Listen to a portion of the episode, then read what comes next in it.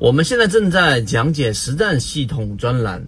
完整版呢有视频，非常详细的讲解和详细的图文讲解，帮大家建立一个完整的交易系统。所以，如果你想进一步的系统的去建立自己的交易系统的话，可以拿出手机，可以直接在缠论专辑的简介找到我。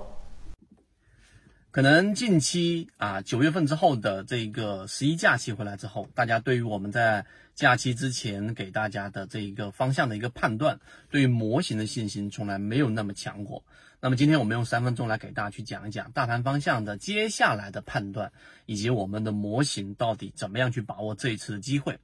首先，第一点，在九月底的时候，我们给大家录制了视频，然后也告诉给圈子里面的核心船员们一个大致的方向，就是十一回来之后，市场要破三千点的概率是非常非常大的。那当然不是绝对，但是概率非常大。也告诉给大家，呃，到底后期该如何去面对这一个三千点的破位所导致的市场情绪崩溃所导致的这一种市场的超跌行情。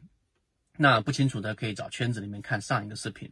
那第二点，我们要告诉给大家的，当市场在十一回来之后，确实也破了三千点了。原因是什么？我们长话短说，原因是因为市场缺乏着增量资金，连续性的资金翻绿流出，市场已经进入到了平均股价的这一种趋势破位。那整个趋势向下的情况之下，市场又没有资金。你想一想，在没有活跃资金在市场里面。这个流动的情况之下，交易量一定是非常低迷的。那股价又处于一种我们所说的持续性的下跌，这个下跌是平均股价，所以摇摇欲坠。这种情况之下，你想啊，市场会继续的往下慢慢的钝刀割肉的概率比较大，还是市场会进行一旦破位之后，大部分的散户交易者的心理防线被击破，然后导致这个恐慌盘？这是第二点，所以市场大概率破三千点，三千点啊，这里面提第三点，很多时候整数关卡对于散户交易者来说，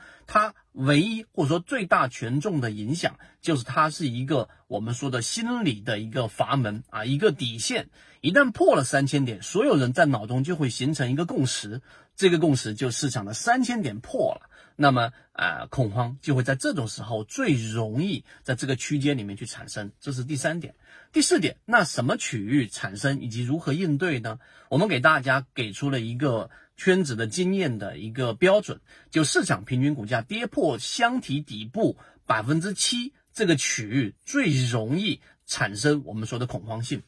那十一回来之后呢，市场已经出现了上一个交易日整体已经跌到了接近百分之四了，就是已经负乖离百分之四了，还有百分之三左右的空间。一旦达到百分之三左右的空间，市场大概率会出现我们所说的恐慌，而它所表现出来的就大部分的，例如说千股跌停不一定，肯定就是大量的，